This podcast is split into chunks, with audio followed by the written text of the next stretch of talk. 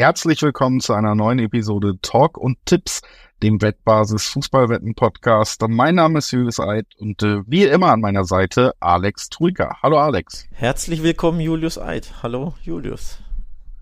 Hallo Alex. Es ist äh, zwischen den Jahren, sagt man ja auch, und deswegen ähm, wenig überraschend vielleicht auch mit äh, Reiseequipment mal wieder am Start, denn äh, ich fahre ja munter durch die ganze Republik, um all meine Liebsten einmal wieder zu sehen. Und ich nehme Talk und Tipps auf, um meinen Liebsten wieder zu sehen. Deswegen sind wir ja heute hauptsächlich zusammengekommen, damit wir vor dem neuen Jahr auch nochmal über Fußball reden können. Bundesliga gibt's nicht, obwohl sich da ja gerade in den letzten Stunden auch schon wieder einiges bei einigen Vereinen ergeben hat, worüber man reden könnte.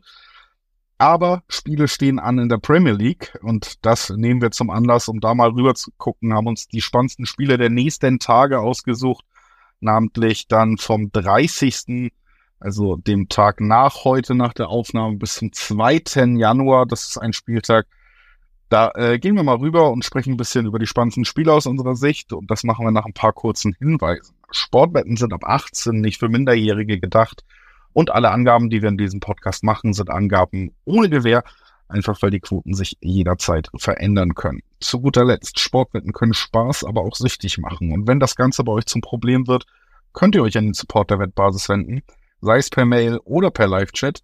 Oder ihr guckt mal auf spielen-mit-verantwortung.de vorbei. Auch da gibt es erste Hilfsangebote.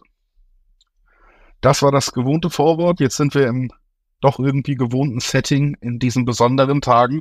Ich würde sagen, deswegen halten wir uns auch nicht viel länger noch mit meinem äh, Feiertagsgeplänkel auf, sondern starten einfach mal rein in unsere Aufnahme und das tun wir mit dem ersten Spiel, über das wir sprechen wollen. Luton Town gegen Chelsea. Da könnte man jetzt denken, Mensch, äh, Luton Aufsteiger, Chelsea einer der traditionellen Big Six, das ist wahrscheinlich nicht so spannend. Warum haben sie sich das denn mit ausgesucht? Naja, einmal, weil Luton Town die letzten beiden Spiele gewinnen konnte und jetzt auf einmal wieder ganz äh, stark an einem sicheren Platz in der Tabelle schnuppert, nur ein Platz, äh, ein Punkt von einem Nicht-Abstiegsplatz entfernt. Und auf der anderen Seite, weil Chelsea, auch wenn sie es traditionell sind, in dieser Saison nicht Big Six, sondern gerade auf Platz 10 mit sehr, sehr schwankenden Leistungen. Und deswegen ist das schon so ein kleines Spiel, wo man ein bisschen auf eine auf den Underdog hoffen kann. Absolut. Und äh, überhaupt muss man ja sagen, dass äh, gerade in dieser Zeit jetzt mit Boxing Day und Spielen alle zwei Tage und dieser unglaublichen Belastung immer wieder es Überraschungen gibt. Das hat ja der letzte Spieltag gezeigt. Da gab es ja auch einige Überraschungen. Luton Town hat das wichtige Abstiegskampfduell ähm, bei Sheffield United gewonnen. Das waren äh, drei Big Points für Luton Town. Ähm, und ansonsten gab es ja auch äh, die ein oder andere Überraschung, beispielsweise Tottenham richtig auf die Mütze bekommen, Arsenal zu Hause verloren gegen West Ham. Also es gibt Überraschungen rund um diese ähm, ja, berühmte Fußballzeit in England, da ist äh, nichts sicher und deswegen ist hier durchaus was drin für Luton Town. Auch wenn ich sagen muss, ich nehme es vorab, ich setze hier auf Chelsea. Denn nicht nur, weil sie jetzt äh, spät gegen Crystal Palace das Derby gewonnen haben, sondern ich glaube, sie werden beflügelt durch die Rückkehr von Christopher Nkunku, der ihnen sehr gut zu Gesicht steht, der ihnen fußballerisch sehr viel weiterhilft.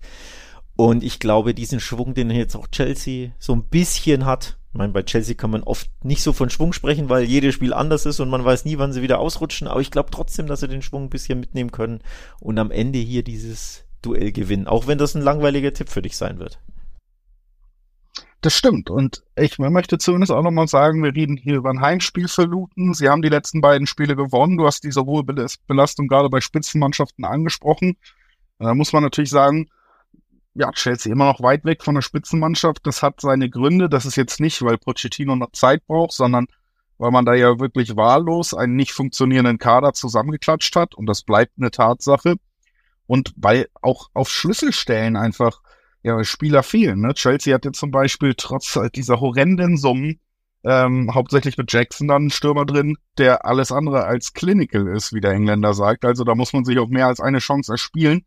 Ein Konko hast angesprochen, der macht sicherlich ein bisschen Hoffnung. Trotzdem könnte ich mir vorstellen, dass das Ganze hier recht eng bleibt, weil ich schon noch eine große Schwäche dabei sehe, dass, dass Chelsea so ein Spiel von vornherein dominieren kann, von vornherein vorlegen kann, auswärts bei einem ähm, Team, das sich zumindest ja durch Kampf zu helfen vermag. deswegen finde ich hier, auch wenn man nicht ganz auf den Außensitzer-Tipp gehen mag, vielleicht, der aber sehr, sehr spannend dotiert ist mit den fast Sechser-Quoten auf Luton. Ich könnte es mir sogar vorstellen, aber ich finde, der spannendere Tipp, weil dann noch ein bisschen weniger Risiko wäre hier vielleicht direkt das Unentschieden zur Halbzeit, dass Chelsea sich schwer tut reinzukommen, dass sie diesen magischen Moment brauchen. Dafür muss man erst mal ein bisschen ins Spiel kommen. Luton hält erst gegen, hat ein bisschen Selbstbewusstsein nach den letzten Ergebnissen. Und dann sehen wir noch ein 0-0 zur Halbzeit und dann kann es natürlich immer kippen in die Richtung der besseren oder individuell besseren Mannschaft. Aber ich glaube, äh, sie müssen kämpfen um den Punkt und zwar länger als 45 Minuten. Ja, ich glaube ich natürlich auch, weil sie auch, ähm, also Chelsea zuletzt gezeigt haben, dass sie sehr, sehr ja, unstetig sind. Ne? Sie haben beispielsweise bei Everton verloren, sie haben bei den Wolves zuletzt verloren, dazwischen gab es Siege gegen Sheffield United und Crystal Palace. Also die letzten vier Gegner waren jetzt eh nicht alle das oberste Regal und trotzdem wurden zwei der vier Spiele verloren. Und es gab natürlich auch zuletzt Niederlagen gegen Manchester United, Newcastle United, ein verrücktes 4 zu 4 gegen City, falls du dich daran erinnerst. Also bei Chelsea weiß man nie so richtig, was man bekommen wird und natürlich ist immer ein Unentschieden zur Halbzeit ja sowieso auch ein Unentschieden nach 90 Minuten drin. Also ich bin mir jetzt nicht hundertprozentig, tausendprozentig sicher und werde nicht behaupten, Chelsea gewinnt das auf jeden Fall.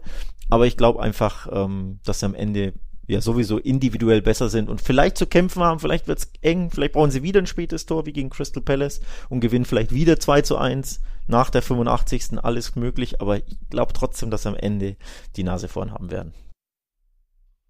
Ja, dann also zumindest beim ersten Spiel der Favoritentipp von dir und jetzt kommen wir dann auch direkt zum äh, absoluten Favoritentipp, den es in diesen Zusammensetzungen gibt. Manchester City empfängt Sheffield United und hat damit, äh, glaube ich, die niedrigste Quote unserer Spiele hier anzubieten. 1,08 im Schnitt im Moment auf die Guardiola 11. Und äh, Sheffield United mit interessanten, sage ich mal, 28,5er Quoten. Es ist auch der Tabellenletzte. Sie tun sich super schwer in dieser Saison.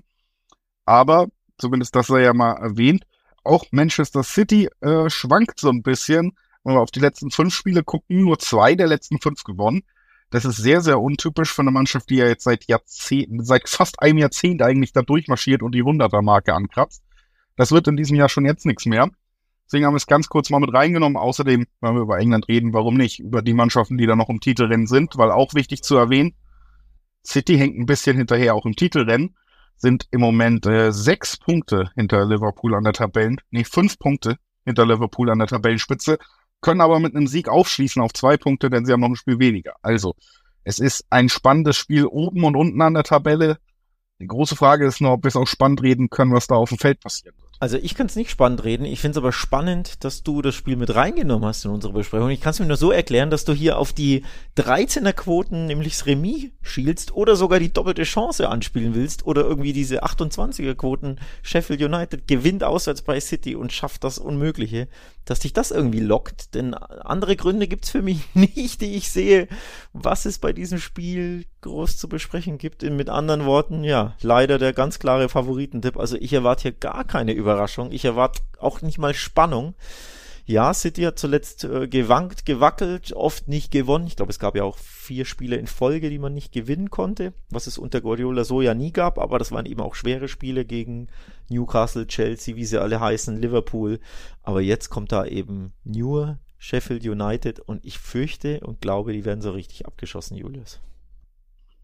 Ja, äh, und das ist dann ja eben dann irgendwann doch ein spannender Tipp. So ein doppelter Handicap-Tipp bringt die Quoten dann in Regionen, die spannend sind. Ein Tipp für Tore über 3,5 oder 4,5. Das ist schon der logische Ausgang in diesem Aufeinandertreffen. Es gibt Teams, denen ich auch kleine Sensationen gegen City in diesem Jahr zutrauen würde, aber du hast es zusammengefasst. Sheffield ist leider wirklich keines dieser Teams. Das müssen wir dann da irgendwie auch mal akzeptieren und sagen, äh, wir können schnell weitermachen dann auch mit diesem Spiel. Außerdem, ich meine, pro Forma, ne? Wenn, wir reden auch immer über Bayern, obwohl die Tipps relativ klar sind. Muss man natürlich auch den Rekordmeister, nicht den Rekordmeister, aber den Dauermeister der letzten Jahre mit reinnehmen. Wir gehen äh, weiter zum Rekordmeister, so, der aber in den letzten Jahren nicht mehr so stark war. Manchester United muss äh, zu Nottingham Forest und äh, wenn man Manchester United in diesem Jahr verfolgt, dann wird man vielleicht sogar nachvollziehen können, dass äh, die Quoten hier wirklich nicht so aufgestellt sind, als würde es einen ganz klaren Favoriten geben. Zwar United immer noch mit den 220er Quoten, aber Nottingham zu Hause 320er Quoten. Also so einen großen Unterschied sieht man da nicht, obwohl Nottingham nur zwei Punkte von einem Abstiegsplatz steht. Und das ist gar nicht so unbegründet. Wie gesagt, United jetzt mal wieder ähm, drei Punkte geholt, dramatisch in der zweiten Halbzeit die Aufholjagd äh, gegen Aston Villa dann doch noch gelungen. Aber größtenteils ist das einfach keine gute Fußballmannschaft. Das ist völlig korrekt. Da schließe ich mich an. Größtenteils ist das wirklich eine sehr, sehr enttäuschende, schwache Fußballmannschaft. Und das haben sie auch im letzten Spiel gezeigt. Da lagen sie ja auch wieder 0 zu 2 hinten, aber konnten dann eben das Spiel drehen. Also Chapeau dafür. Hätte ich nicht gedacht, dass sie da Villa dann noch 3 zu 2 schlagen. Da lebte oder flammte so ein bisschen das Leben wieder auf. Aber davor, huiuiui, da war wenig Leben in der Mannschaft. Ne? Bei West Ham United 0 zu 2 verloren. Ähm, da war ja ganz, ganz wenig los. Gegen Liverpool ermauerten sie ein 0-0, also das Resultat davor war ja positiv, aber die Art und Weise, naja, wie ein Absteiger, ne? Ein 0-0 ermauert. Gegen Bournemouth zu Hause 0 zu 3 verloren. Man hat auch in Newcastle 0 zu 1 verloren. Also von den letzten sechs Spielen gab es nur zwei Siege, aber so wirklich weißt du eben bei United nicht, was du bekommen kannst. Sie könnten ja, mal die PS auf die Straße bekommen, aber selten über 90 Minuten und ob das dann für einen Punkt reicht oder zu einem Sieg, ganz, ganz schwer zu sagen. Also hier wirklich eine Wundertüte, dieses Man United und generell einfach eine sehr enttäuschende Fußballmannschaft. Und das ist natürlich dann die Chance ähm, für den Gegner, für Nottingham Forest, der ja jetzt durchaus ein Ausrufezeichen, wie ich finde, gesetzt hat, also so ein eher mittelgroßes. 3 zu 1 Auswärtssieg am Dienstag bei Newcastle United. Hätte ich ja so nicht gedacht. Also wirklich ein fettes Ausrufezeichen. Und dann wäre ein Sieg gegen Man United direkt hinterher natürlich das nächste Ausrufezeichen. Ja, das macht's wirklich spannend, weil äh, eigentlich hat man das Gefühl, das wäre weniger überraschend, dass sie zu Hause mal Manchester United schlagen können, als dass sie auswärts bei den Magpies 3-1 gewinnen, die ja gerade auch eine super Heimbilanz immer noch haben. Ne? Also ich finde mindestens die doppelte Chance, auf die es ja auch immer noch 1,70er, 1,80er Quoten gibt, auf die vermeintlichen Underdog, finde ich hier sehr spannend. Ich kann mir nämlich auch nicht vorstellen, dass United nach dieser Saison, nach den letzten Spielen, jetzt hatten sie mal wieder so ein Hoch, klar, aber dass sie, ich, ich glaube schon, die kommen sehr beschädigt insgesamt aus dieser sehr harten äh, englischen Winterzeit raus, weil das Team einfach ja nicht so funktioniert, wie es funktionieren soll. Deswegen würde mich auch ein Sieg, also diese 320er, 330er Quoten von Nottingham, auch das würde mich gar nicht so doll wundern, ehrlich gesagt. Aber die doppelte Chance, gerade wenn man dann doch auf Kombischeine schielt, äh, die finde ich immer noch ganz in Ordnung mit diesen 1,70er, 1,80er Quoten. Und da tendiere ich bei diesem Spiel auf jeden Fall hin, weil ich glaube, ja, so wahnsinnig überrascht äh, wäre ich gar nicht. Nee, ich auch nicht. Ähm, ich hätte mir natürlich gehofft, dass die doppelte Chance ein bisschen lukrativer dotiert ist, aber ja, mehr als Dreierquoten auf Nottingham kann man wahrscheinlich auch gar nicht verlangen, weil ja jeder gesehen hat, wie sich United seit Wochen, seit Monaten präsentiert, inklusive Champions League aus, vor allem sich auch in der Fremde präsentiert. Sie haben nämlich in neun Auswärtsspielen nur acht magere Tore geschossen. Das sind nach Sheffield United die wenigsten Tore in der Fremde von allen Premier League Mannschaften. Das ist schon erschreckend. Immerhin, die Abwehr ist ganz gut auswärts. Da gab es auch nur neun Gegentore. Das ist dann die zweitbeste Defensive. Also schon kurios, aber hm, spricht natürlich irgendwo am Ende ein bisschen dafür, dass wir wahrscheinlich eher weniger Tore sehen, denn auch Nottingham schießt zu Hause nicht so viele Tore, nur zwölf in neun Spielen, hat auch erst zwei Heimspiele gewonnen. Ist auch nicht so prickelnd. Also das wird hier so ein bisschen, ich will es jetzt nicht Abstiegskampf nennen, United steckt ja nicht im Abstiegskampf, aber vom von der spielerischen Anlage her von Manchester, von der spielerischen Anlage, Anlage von Nottingham. Das wird ein zähes Duell, da wird viel Kampf und Krampf dabei sein. Am Ende vielleicht, ja, eher unter 2,5 Tore, aber wie dieses Spiel im Dreiweg ausgeht, das, da tue ich mich sehr schwer mit der Prognose. Absolut nachvollziehbar. Uh, United natürlich dann doch ein bisschen so Wundertüte, weil die individuelle Qualität natürlich in manchen Teilen doch immer noch da ist und gegen so kleinere Mannschaften entscheiden kann. Ähm, aber wie gesagt, ich erwarte da keinen guten Auftritt und davon könnte man dann ja auch profitieren. Und äh, profitiert hat auch Liverpool an der Tabellenspitze von einem Ausrutscher von Arsenal. Und über die wollen wir als nächstes reden. Denn du hast es schon angesprochen, die haben ihr letztes Spiel verloren. Es war äh, ein bisschen schwer zu beschreiben, wie, wie genau das passieren konnte, dass man dieses Spiel 2-0 verliert. Also es war jetzt kein klassisches Spiel, wo es hochverdienter Sieg für West Ham war. Aber London Derby 1 in die Hose gegangen. Jetzt kommt Fulham, wieder ein Stadtderby. Und natürlich die Gefahr, dass man, weil das gilt für alle Mannschaften da oben, genau in dieser Zeit, wo jetzt so viele Spiele sind, so viele Punkte zu vergeben, den Anschluss nach oben ein bisschen verliert, wenn man eben zwei, drei Spiele hintereinander schwächelt. Das darf man sich eigentlich nicht leisten. Und Fulham ist jetzt die nächste Herausforderung. Und äh, ja, könnte meiner Meinung nach auch durchaus eine sein, auch wenn die in der Mitte der Tabelle stehen, die letzten drei Spiele jetzt verloren haben, mhm. deswegen auch so ein bisschen abgerutscht sind. Aber an sich ist es, äh, wie so oft in der Premier League, so richtig kleine gibt's gar nicht. Wenn überhaupt, dann sind es die Aufsteiger, die noch nicht äh, zwei, drei Jahre an diesen TV-Topfgeldern schnuppern durften. Aber auch Fulham hat durchaus interessante Spieler im Kader. Wenn du da wieder so einen schlechten Tag gerade vorm Tor erwischt, das hat Arsenal eben auch gefehlt, die Effektivität, dann kann es auch hier wieder eng werden. Dann kann es definitiv eng werden. Ist ja auch wieder ein Derby. Also Fulham wird sowieso alles raushauen. Aber zuletzt, ja, war es ein bisschen dünn ähm, bei den Cottagers. Drei Niederlagen in Folge, du hast es angesprochen, und in allen drei Spielen nicht mal ein einziges Tor geschossen.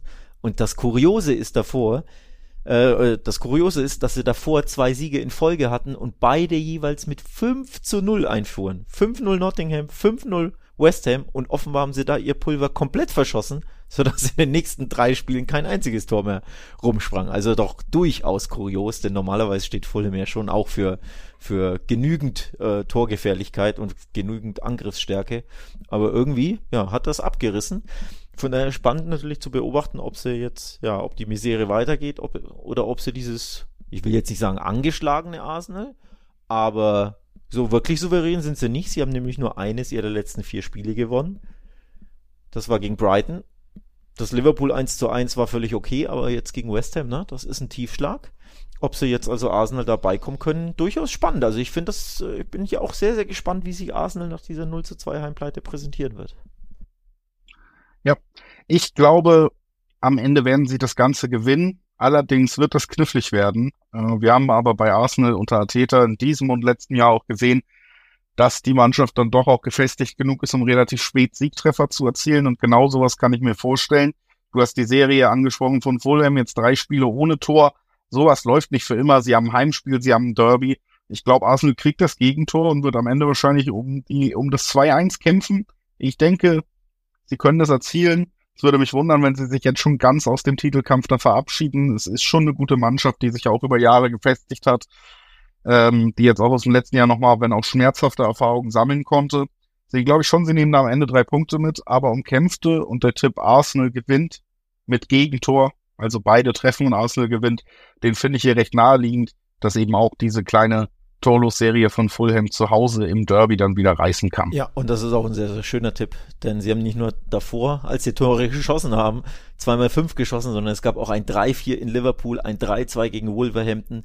Also die Mannschaft kann normalerweise schon Tore schießen. Das ist ein bisschen kurios jetzt, dass sie dreimal nicht getroffen haben, aber ich glaube, das kann sich jetzt tatsächlich schnell ändern und ähm, es wäre ein schöner Tipp, der dann ankommen würde zu schönen Zweierquoten, glaube ich, wenn Arsenal hier gewinnt, aber eben mit Gegentreffer. Und das ist auch, ja, das ist auch mein, mein Bauchgefühl, dass das klappen kann. Aber wie du es gesagt hast, vielleicht wieder spät, vielleicht dauert es wieder länger. Arsenal ist ja auch bekannt dafür, dann, ja, nach der 85. teilweise nach der 90. vielleicht das Siegtor erst zu erzielen.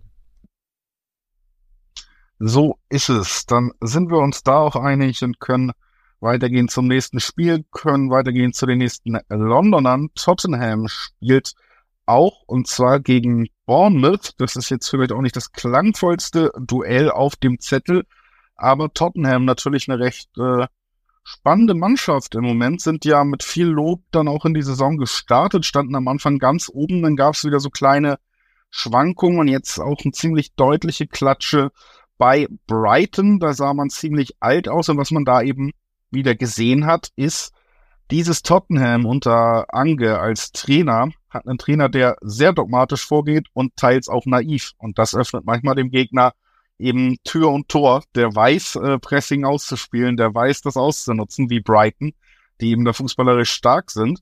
Jetzt kommt Bournemouth, und man, ob man es glaubt oder nicht, ist, äh, ist die Mannschaft mit der besten Form in der Liga. Vier Siege aus den letzten fünf Spielen, das hat sonst kein Team geschafft. Liverpool zum Beispiel hat drei.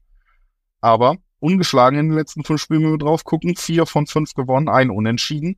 Das ist eine Mannschaft, die hat einen Lauf. Und Tottenham, schon qua Spielanlage, äh, ist offen für Schwankungen. Und deswegen finde ich es trotzdem, gerade in dieser Winterzeit, wieder ein bisschen wieder ein bisschen Druck drauf und es könnte ein bisschen spannender werden, als die Ansetzung sich liest. Ja, der Lauf ist sogar noch ein bisschen besser, als du das ausmachst. Sie haben nämlich, sie sind seit acht Spielen ungeschlagen und haben sieben der letzten acht gewonnen.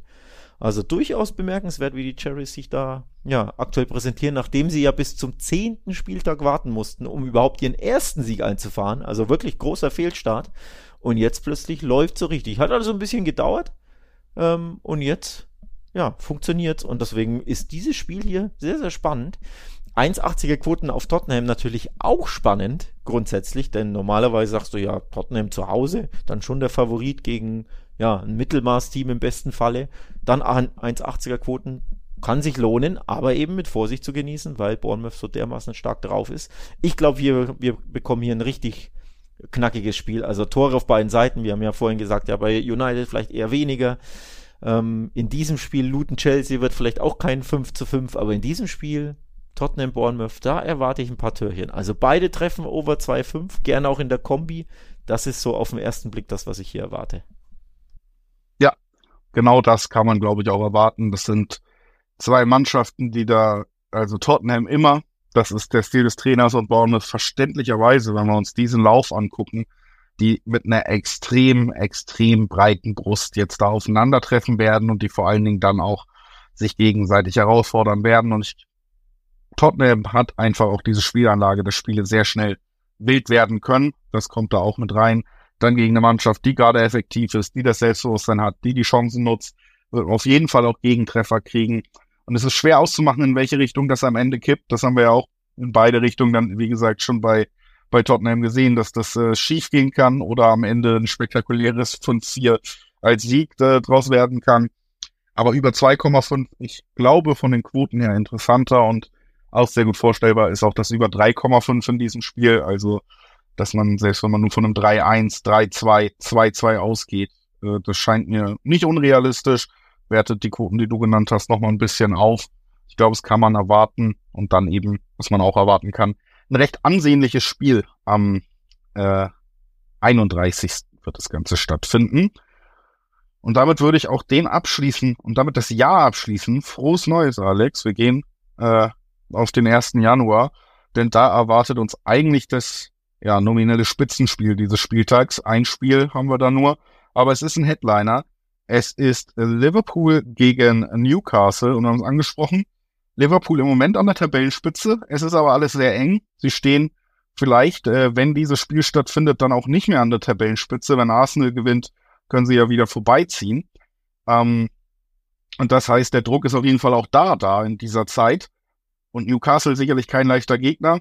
Andererseits, es ist in Enfield, da verliert man einfach gar nicht. Das gilt schon wieder äh, sehr lange. Also ich glaube, Liverpool wird auch da mit Selbstbewusstsein antreten, aber wie gesagt, Newcastle super unangenehmer Gegner und an guten Tagen, und die haben sie halt immer, nicht immer, deswegen schwer einzuschätzen, an guten Tagen können sie jedem in der Liga richtig wehtun. Und ich sag mal, eine Niederlage jetzt in Enfield zu diesem Zeitpunkt, das würde richtig wehtun. Absolut. An guten Tagen können sie wirklich jeden wehtun. Sie haben zum Beispiel Chelsea zu Hause 4 zu 1 geschlagen in der Liga. Sie haben äh, Man City zu Hause aus dem, ich glaube, Carling Cup geschmissen, ähm, besiegt. Von daher, sie haben äh, PSG in der Champions League, wir erinnern uns, wir haben es ja auch besprochen, 4 zu 1 abgebügelt. Also an guten Tagen können sie jedem wehtun, aber die guten Tage, die waren zuletzt nicht so häufig da ähm, und vor allem in aller Regel eher zu Hause. Die vier der letzten fünf Spiele hat Newcastle nämlich in der Premier League verloren. Das sieht also nicht so gut aus mit der Form. Dazwischen gab es ein 3-0 gegen Fulham, aber ansonsten 0-3, 1-4, 1-3, 0-1. Die vier Niederlagen. Also nicht mal wirklich knapp. Zumindest drei davon. Ja, deswegen, ich glaube, ich würde es eher ein guter Tag für den FC Liverpool, der, wie du es schon angesprochen hast, der plötzlich ja ganz, ganz große Titelchancen hat. Stand jetzt, ist natürlich noch viel Zeit aber ähm, da ja am Titel, Titel schnuppern kann und zu Hause eben so dermaßen souverän ist in aller Regel. Wobei souverän im Spiel selber, ne, sie können gerne mal in Rückstand geraten, das kommt recht häufig vor. Manchmal drehen sie es, manchmal geht's vielleicht mit Unentschieden in die Kabine, aber am Ende der 90 Minuten, ja, in aller Regel gewinnt Liverpool seine Heimspiele, ne? Ja, also in aller Regel, vor allen Dingen verlieren sie den nicht. Und das muss man, glaube ich, auch hier ausschließen. Äh, Newcastle ist ja auch durchaus verletzungsgeplagt. Da fehlt dann eben auch mit Isaac der Stürmer, ähm, dem man eigentlich vertraut immer noch. Das, das macht dann auch einen Unterschied, weil Liverpool natürlich schon ein Gegner ist, der diese Chancen immer mal wieder auch dem Gegner gibt, haben nicht äh, immer die komplette Ballkontrolle. Trotzdem gefällt mir Liverpool insgesamt ganz gut, hat die Überzeugung, hat in der Offensive ja auch die Breite, na, muss man auch sagen, auch gegen Arsenal startet dann auf einmal ein Rakpo im Sturm, wo man vielleicht Nunes eher erwarten könnte, der ist dann auf der Bank, auch wenn der vielleicht nicht der effektivste Stürmer ist, bringt er aber wahnsinnig viel Bewegung nochmal in der Offensive. Und was du jetzt auch gesehen hast am letzten Liverpool-Spiel, Diogo Jota ist zurück und Diogo Jota ist ein Spieler, der braucht ein, zwei Minuten in der 89. Dann schießt er normalerweise sein Tor, weil das eben so ein absoluter Entscheider ist. Ähm, den sieht man gar nicht so gerne 90 Minuten auf dem Feld, weil man ihn da selten sieht. Aber wenn du ihn spielst, macht er normalerweise ein Tor. Toller, toller Joker. Also sie haben diese Qualität, dieses Spiel zu gewinnen. Es ist in Anfield und da muss man sich wirklich die Statistiken unter Klopp nur angucken, um zu wissen, es wäre ziemlicher Quatsch, hier auf den Gegner zu tippen. Ähm, am Ende glaube ich tatsächlich hier auch an den Sieg. Ich glaube, das ist ein Ansporn, wie die Tabelle gerade aussieht. Die Verletzungssituation bei Liverpool ist nicht allzu arg. Ich denke, sie können das mitnehmen. Und ich glaube tatsächlich, dass es in dem Sinne souverän wird, dass äh, Newcastle die zwei guten Chancen, die sie bekommen, dass sie die leider nicht machen werden.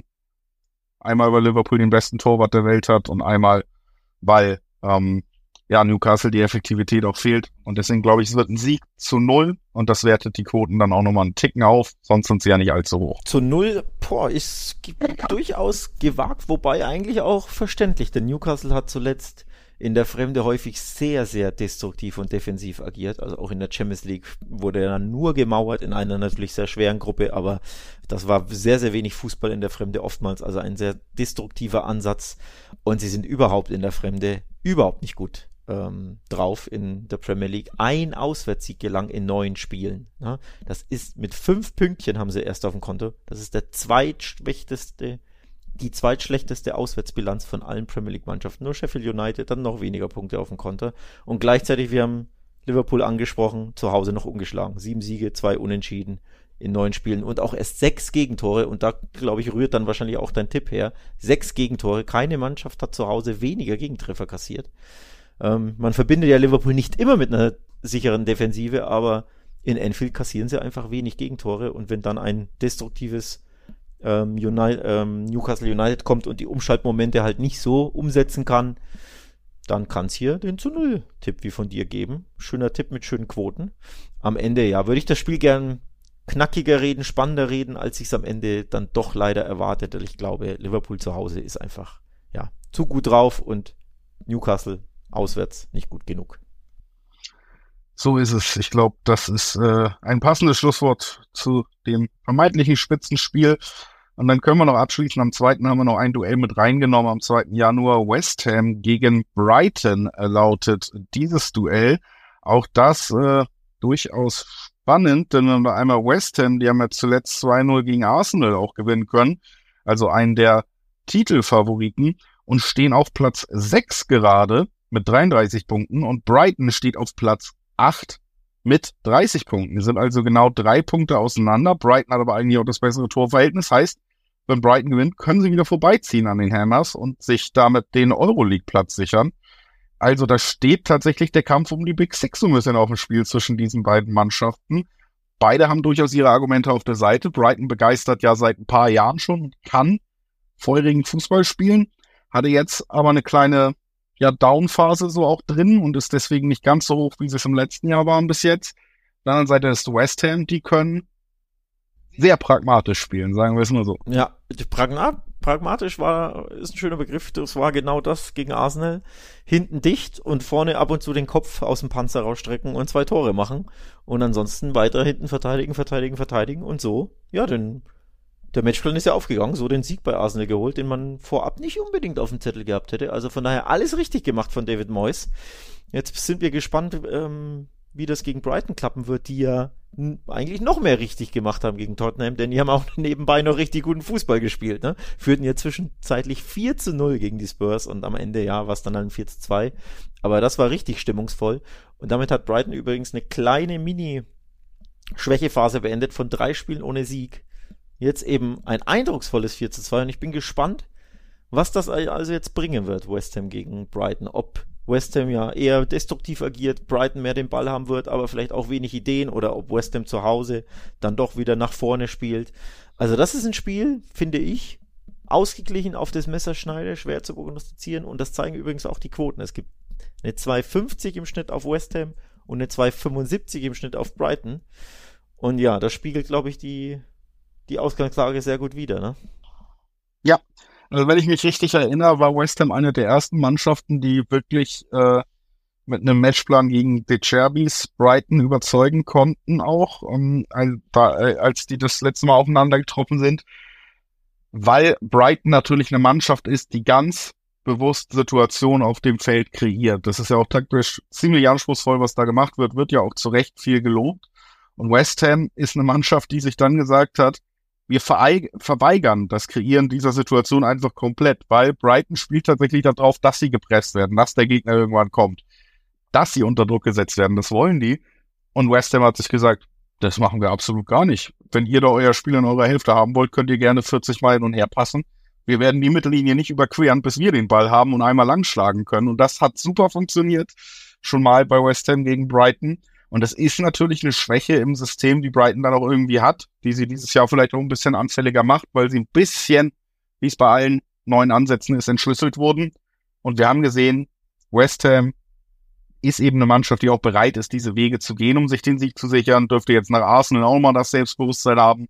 Da waren sie super effektiv. Das werden sie brauchen.